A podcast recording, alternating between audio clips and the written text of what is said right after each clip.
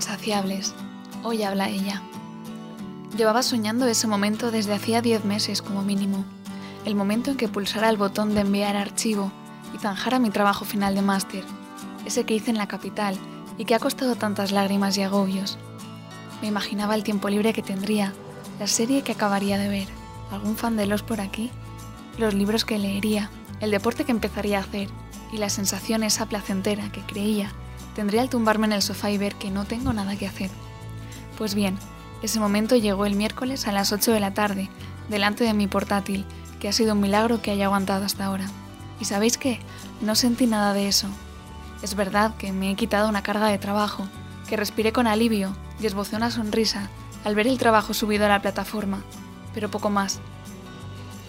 Y es que nos pasamos la vida pensando en un futuro que no llega, en que cuando llegue seremos felices, cuando acabe la carrera, cuando acabe el máster y hasta el doctorado si hace falta, cuando tenga novio o novia, cuando me case, cuando se arregle este problema o sufrimiento que tengo ahora, cuando tenga trabajo, cuando tenga un hijo, cuando tenga dos hijos, cuando tenga más dinero, cuándo, cuándo.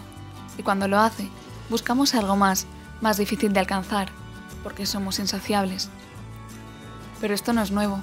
Ya lo decía San Agustín al principio de las confesiones. Nos hiciste Señor para ti, y nuestro corazón está inquieto hasta que descanse en ti. Como criaturas de Dios que somos, nuestro corazón en verdad anhela volver a la casa del Padre. Nuestra meta es el cielo, aunque tantas veces nos perdemos en la mundanidad, en lo que nos ofrecen los placeres de la vida. Párate a pensar, ¿cuántas veces te has agobiado con nimiedades, con cosas que vistas en perspectiva no tenían tanta importancia? Yo muchísimas, y él puede dar fe de ello porque me tiene que aguantar. Sin embargo, el miércoles, en mis momentos de histeria, porque el formato del trabajo no salía como yo quería, que se me descuadraban las páginas, el programa se me cerraba.